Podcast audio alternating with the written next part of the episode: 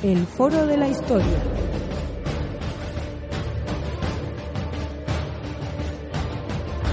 El pasado tiene mucho que contar.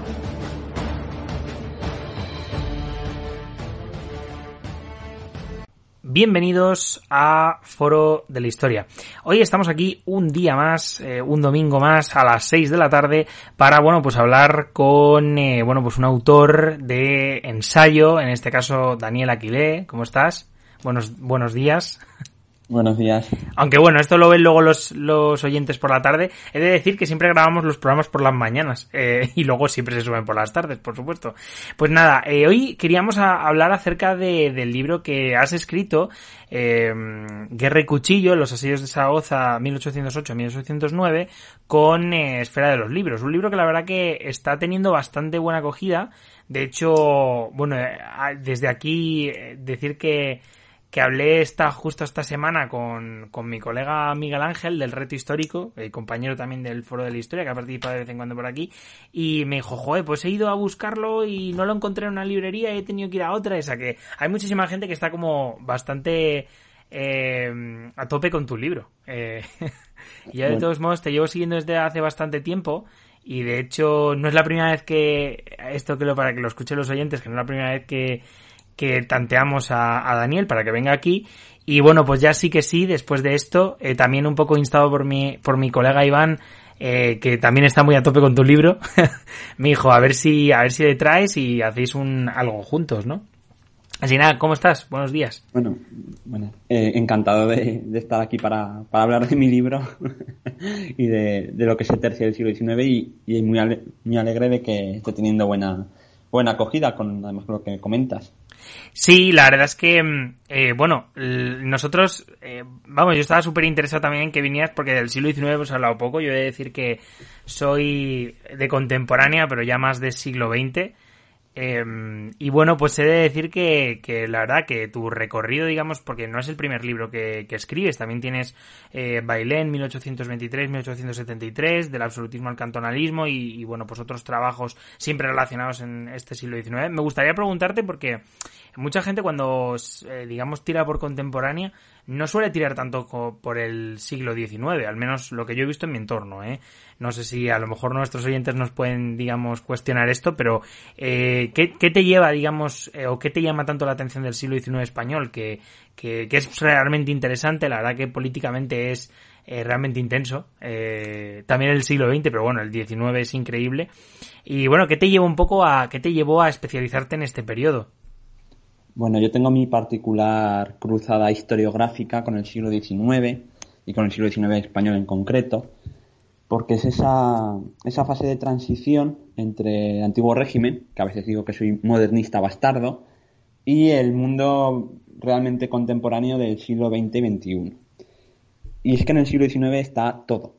O sea, en el, el siglo XIX es el origen de nuestro mundo actual en todos los sentidos político, económico, mental y social pero es que el siglo XIX también condiciona nuestra visión, o ha condicionado nuestra visión del pasado histórico anterior, con sus eh, distorsiones muchas veces, ¿no? Y muchos de los tópicos que se mantienen en la cultura popular sobre la historia son creados o exagerados o reactualizados en el siglo XIX.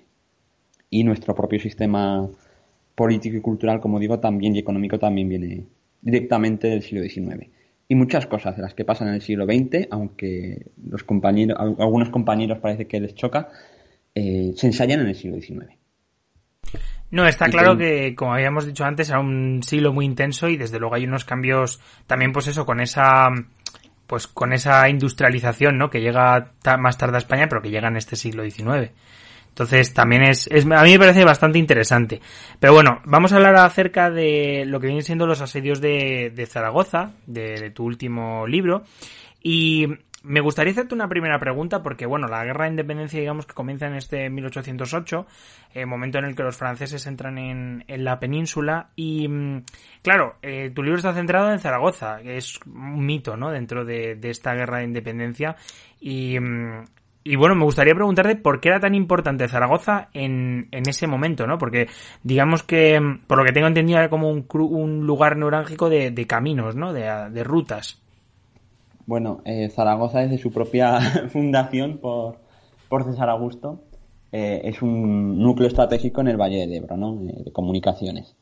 Sin embargo, insisto mucho en que en 1808, a pesar de ser una ciudad bastante bollante, con casi 50.000 habitantes, unos ricos labradores, un comercio bastante dinámico desde el siglo XVIII, no estaba en los planes militares ni estratégicos de nadie porque a la altura de 1808 eh, lo que interesa de España, fundamentalmente al eh, árbitro geopolítico de la Europa continental, que es Napoleón Bonaparte, lo que interesa de España no es la España peninsular, sino la España americana. ¿no? Controlar la España americana y su llave, la península, donde aún estaba eh, gran parte de la flota francesa desde la derrota de Trafalgar de 1805, que era Cádiz. ¿no?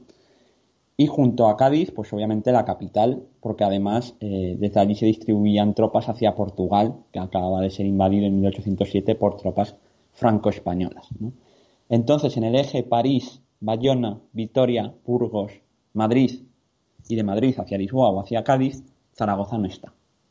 Tampoco está en las costas, donde se temía un desembarco británico, tampoco está entre las plazas fortificadas, entre las plazas de armas, entre las plazas fuertes, como podían ser Barcelona, Pamplona o San Sebastián, con sus baluartes y ciudadelas, Zaragoza no las tenía, y tampoco era un acantonamiento de tropas.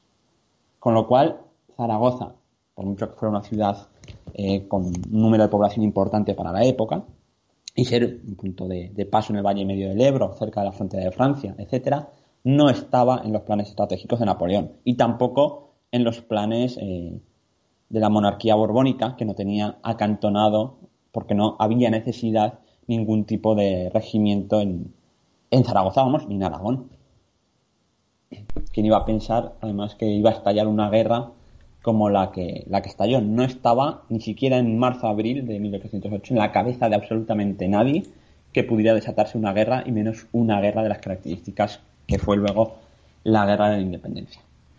Claro, y bueno, un poco hablando de, de estos sitios, son dos, eh, entre 1808 y 1809, y claro, el, pues eso, son dos asedios que sufre esta ciudad aragonesa, eh, que digamos enfrentan a, pues eso, a la población y a, y a un contingente español eh, del general Palafox, el personaje que personalmente, vamos, que a mí me, me parece muy interesante, pero que creo que a ti además te, te apasiona, por lo que te leo en redes sociales.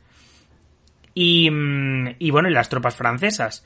Eh, ¿Cómo fueron estos dos sitios? Porque digamos que empezó, digamos, en mayo de, vamos, en lo que viene siendo 1808 y luego eh, capituló finalmente en febrero de, de 1809. ¿Cómo, ¿Cómo es que hubo dos sitios? ¿Cómo es que, digamos, esas tropas francesas tuvieron, digamos, que hacer tanto hincapié para entrar en la ciudad? Bueno, partimos de la base de que precisamente porque Zaragoza no estaba en los planes estratégicos, nadie apostaba ni porque ofrecía resistencia ni porque mantuviera esos dos asedios, ¿no? Y la sorpresa viene cuando en, junio de 1808 eh, la población civil, con unos pocos militares, eh, consigue hacer frente al asalto directo de las tropas del general francés Lefebvre y a partir de entonces empieza a construir ya inmediatamente una identidad de resistencia y un mito de ciudad resistente. Y actúa como imán, como bandera de la resistencia en nombre de Fernando VII contra las tropas imperiales de Bonaparte. Y el primer sitio, eh, que tiene lugar en el verano de 1808, eh, se vence además por las condiciones del exterior, además de la propia resistencia interna, porque se llega a partir del 4 de agosto, entre el 4 y el 14 de agosto, al combate calle por calle en el interior de la ciudad, algo también novedoso e inconcebible. Y eh, la resolución llega por eh, las victorias españolas en distintos puntos eh, de la geografía, en Bailén con el general Reding, en Valencia o en, el Brook o con el convoy de refuerzos que llega de Calatayud, Cataluña y, y Huesca sobre Zaragoza. Y en cambio, en el segundo asedio, eh, ya en el, invierno de 1808-1809, porque empieza en diciembre, eh, Zaragoza en teoría estaba más preparada para resistir. ¿Por qué? Porque eh, buena parte de los ejércitos españoles ejércitos que combinaban tropas profesionales borbónicas del anterior ejército a 1808 y de la nueva leva en masa levantada por las juntas en ese verano de 1808, eh, en Zaragoza. Confluye todo el ejército de reserva o de Aragón, al mando del general José de Palafox, que decide, en una decisión controvertida, encerrar a todo el ejército tras los muros de Zaragoza, y confluye también una parte del ejército del centro que desoyendo deliberadamente las órdenes superiores de su general, el general Francisco Javier Castaños, al que acusan de traición y de ineptitud, lo abandonan, o sea, desertan, y se vienen a luchar en Zaragoza. Entonces el segundo asedio comienza más militarizado, pero una vez eh, estas tropas son derrotadas en los muros, se abren brechas y las tropas napoleónicas vuelven a entrar dentro de la ciudad, se inicia de nuevo un combate realmente inaudito, eh, un combate urbano en el que la población civil lleva un peso eh, importantísimo y que toma un cariz que podríamos calificar de guerra total. ¿no? Y es lo que destaca la característica principal eh, de este segundo sitio, ya en enero-febrero de 1809, hasta un combate agónico en el que se ven distintas actitudes, eh, se ve el miedo, se ve la radicalización, la desesperación, el hambre, eh, el frío que pasan también y la muerte, ¿no? El destrozo en, la ciudad. Y bueno, esta, digamos, esta defensa a ultranza, ¿no? De, de, estos ciudadanos y de los militares españoles, eh, al final queda dentro, bueno, y ya lo has comentado antes, que tras esa primera, esa, bueno, ese primer rechazo a las tropas francesas en el primer sitio, digamos, queda un poco como el mito de la ciudad resistente, ¿no?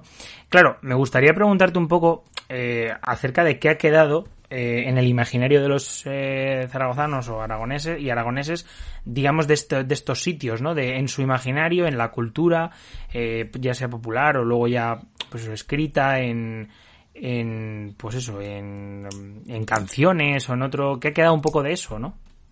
Bueno, en la parte final del libro hay que hago unas reflexiones en el capítulo final, recapitulación lo llamé, hay una pequeña síntesis muy breve, me dejo cosas obviamente, sobre la pervivencia del mito, porque el mito trasciende con creces Zaragoza además, y se crea en el mismo 1808 con composiciones alusivas por toda Europa a los sitios de Zaragoza y al general Palafox. Palafox que se encargará, se encargó luego toda su vida de reivindicar su papel como el gran defensor de Zaragoza, ocultando sus sombras y exagerando sus luces. ¿no? Y en el siglo XIX es un mito que se utiliza por todas las culturas políticas españolas, desde la izquierda a la derecha, desde la revolución a la contrarrevolución, buscando legitimar eh, sus proyectos políticos para el Estado y que llega hasta la última guerra civil de 1936 con republicanos y sublevados utilizando el mito de 1808 durante la dictadura franquista queda eh, al bando vencedor por razones obvias y eh, ya en las últimas décadas ha quedado un mito fragmentado, eh, muy maleable, que puede ha sido usado por todos y ha quedado como parte de la identidad zaragozana.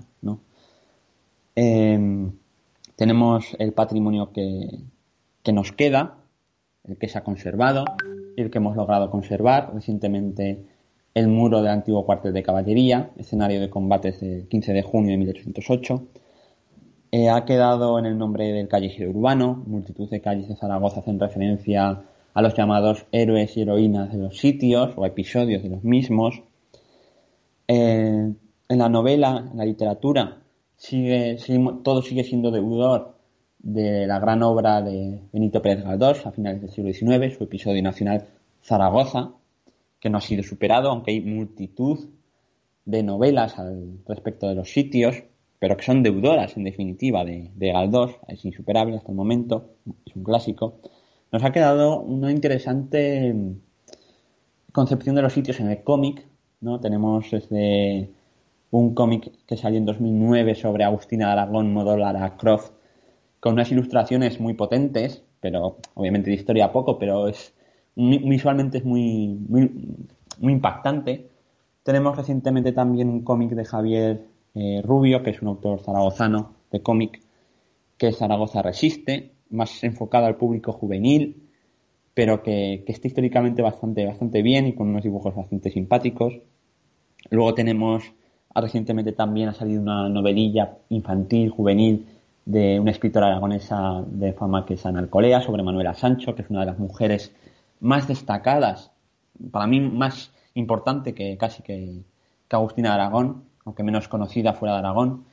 Pero fíjate si ha quedado hasta en la cultura popular, que hasta para las fiestas del Pilar hay dos gigantes que salen, que uno es Agustina y otro Palafox. Porque sin duda, tanto en Zaragoza como fuera de Zaragoza, los personajes más icónicos de la defensa de 1808 son Agustina de Aragón, Agustina Zaragoza y Domenech, aquella joven que disparó un cañón y que no fue la única, y el general Palafox, que a pesar de sus sombras, eh, ha pervivido como el gran defensor, aunque tiene su estatua, tiene sus cines, también en Madrid y también en Zaragoza, pero que es un personaje bastante controvertido y precisamente su controversia es donde yo veo su interés, ¿no? Porque es un personaje bastante de bastantes aristas. Y bueno, eh, no sé si estoy contestando la pregunta o me estoy yendo por la cerra primera. No, no, la verdad es que es súper bien y de hecho, bueno, pues esto un poco, eh, tanto los ejemplos del cómic, los, los libros, bueno, el tuyo y otros tantos que, que salen, digamos, acerca de, de, digamos, de estos sitios de Zaragoza, pues sí, permiten un poco ver que, que, que el mito sigue vivo, ¿no? Que, que digamos, eh, se reivindica, se sigue reivindicando por la población. Y, bueno, seguimos haciendo conmemoraciones y, y, cuando pase el COVID seguiremos con las recreaciones históricas, con voluntarios de Aragón. La verdad es que, de hecho, eh, me, me, me llama bastante la atención, pues un poco eso, porque mm, yo, bueno, hace poco estuve con la gente de primera línea de recreación, no sé si los te, vi en las fotos. Los, si los conoces, pues estuve con ellos y me llamó mucho la atención por, por eso, porque al final tú también eres recreador. O sea, creo que, mm, vamos, eh, si nos pudieras hablar un poco, y ya esto, esta pregunta es más improvisada, pero si nos pudieras hablar un poco de, digamos, sobre estos sitios de Zaragoza, ¿qué es lo que hacéis vosotros, los recreadores? Un poco, o qué, qué tipo de eventos tenéis a la hora de, para reivindicar estos asedios, sería, vamos, eh, top. bueno, eh, si hay que hablar de recreación histórica napoleónica en España, lo primero que hay que hablar es mencionar a, Luis Orlando Muzas, que es asesor del Museo de Ejércitos de aquí de Zaragoza, y es el presidente de la Asociación Napoleónica Española y de mi grupo de recreación napoleónica, que es eh, Voluntarios de, Aragón, ¿no? Y es quien, quien organiza, junto con el ayuntamiento, ha organizado eh, las eh, cuatro, porque la quinta se suspendió por esta dichosa pandemia, las cuatro grandes recreaciones históricas de los sitios de Zaragoza, además de otras más pequeñitas, ¿no? Y eh, la recreación histórica eh, hay que diferenciarla de otros eventos que están muy bien, como pueden ser fiestas históricas o teatralizaciones o eh, otro tipo o mercadillos, ¿no? La recreación histórica se basa en investigación de la cultura material para reconstruir esos uniformes, esos trajes, esas armas, esos campamentos, hay buscar fuentes pictóricas, es en realidad un trabajo de investigación histórica, ¿no? De, fuentes documentales, iconográficas, etcétera. Luego reconstruirlo y luego eh, llevarlo a la práctica, que además eh, sirve como un buen gancho de divulgación histórica y de incluso de didáctica si se hace bien, ¿no? Y en Zaragoza, en la recreación histórica se solía hacer cada dos años de los sitios y tenía pues varios eh, actos, ¿no? Tenía un gran campamento tanto español como napoleónico, que servía de campamento museo con distintos, distintas cápsulas, desde la vida de los civiles, la vida del soldado a ras de suelo, el Estado Mayor de cada ejército, el, poder de la Iglesia, la nobleza, claro, en 1808 todavía muy, presentes y, tuvieron un papel importantísimo en la guerra de independencia. O el papel de, de las mujeres, la alimentación y la vida cotidiana, ¿no? También eh, aspectos muy interesantes de, esa sociedad de 1808 y que tuvieron papel activo en, los sitios en la guerra de independencia. Luego está eh, la parte, digamos, teatralizada.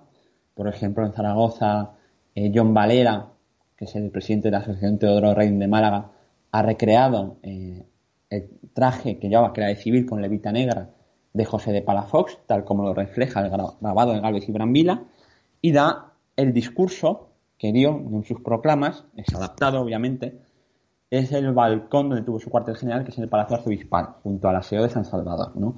Y da su arenga al pueblo de Zaragoza y a los pocos soldados, y la verdad es que John Valera lo borda, ¿no? Y los discursos que da, que se los adapto yo, están sacados de las proclamas originales de mayo de 1808, ¿no? Y John Valera lo interpreta de una forma maravillosa, porque además para Fox, otra cosa no, pero daba unos discursos y tenía un carisma, que también tuvo altibajos, pero tenía carisma, ¿no? Y ahí lo, borda, ¿no? John Valera. Y luego eh, el plato fuerte de estas recreaciones napoleónicas, eh, porque es lo más espectacular y lo que más llama la atención al gran público, es la batalla, propiamente dicha, ¿no? Y la batalla, como manejamos armas de verdad, aunque sean armas antiguas de avancarga, tenemos que ir con los permisos pertinentes, eh, por supuesto, delegación del gobierno, ayuntamiento y guardia civil, y cada uno con, con sus licencias, ¿no? Y eso requiere, estás manejando armas, quieras que no, instrucción, ¿no? Eh, hay que tener, eh, hay que ensayar, hay que saber cómo se maneja el arma para evitar obviamente cualquier tipo de accidente, ¿no? Porque al fin y al cabo estamos en una representación. No, nadie quiere estar en una guerra de verdad, por mucho que, la recreemos. Y eso es con lo que muchas veces más se queda la gente, pero yo cuando hay una buena recreación, y aquí lo hacemos, eh, animo al público a que no se quede solo en la batalla, sino que después venga a preguntar, se acerca al campamento museo, vaya a las teatralizaciones y se, se sumerja en una historia que siempre es más compleja y como tal le intentamos mostrar.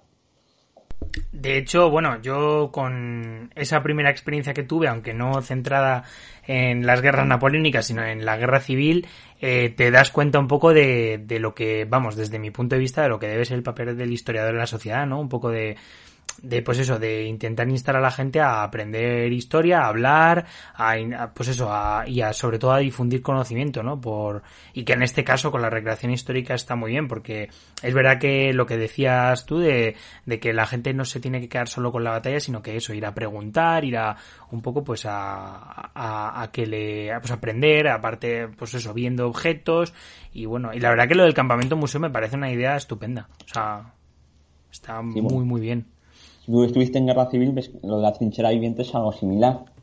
Sí, justo. De hecho, eh, sí, más o menos es lo mismo. Lo que pasa que, bueno, evidentemente eso al final es, es bastante, o sea, bueno, era un sitio relativamente pequeño, pero he de decir que, por ejemplo, nosotros tuvimos un, una mesa, digamos, donde, digamos, donde se podía ver, pues, el tipo de censura, cómo lo hacían, también entre conversaciones entre, ya digo, entre los actores, vaya, y desde luego es bastante es bastante curioso.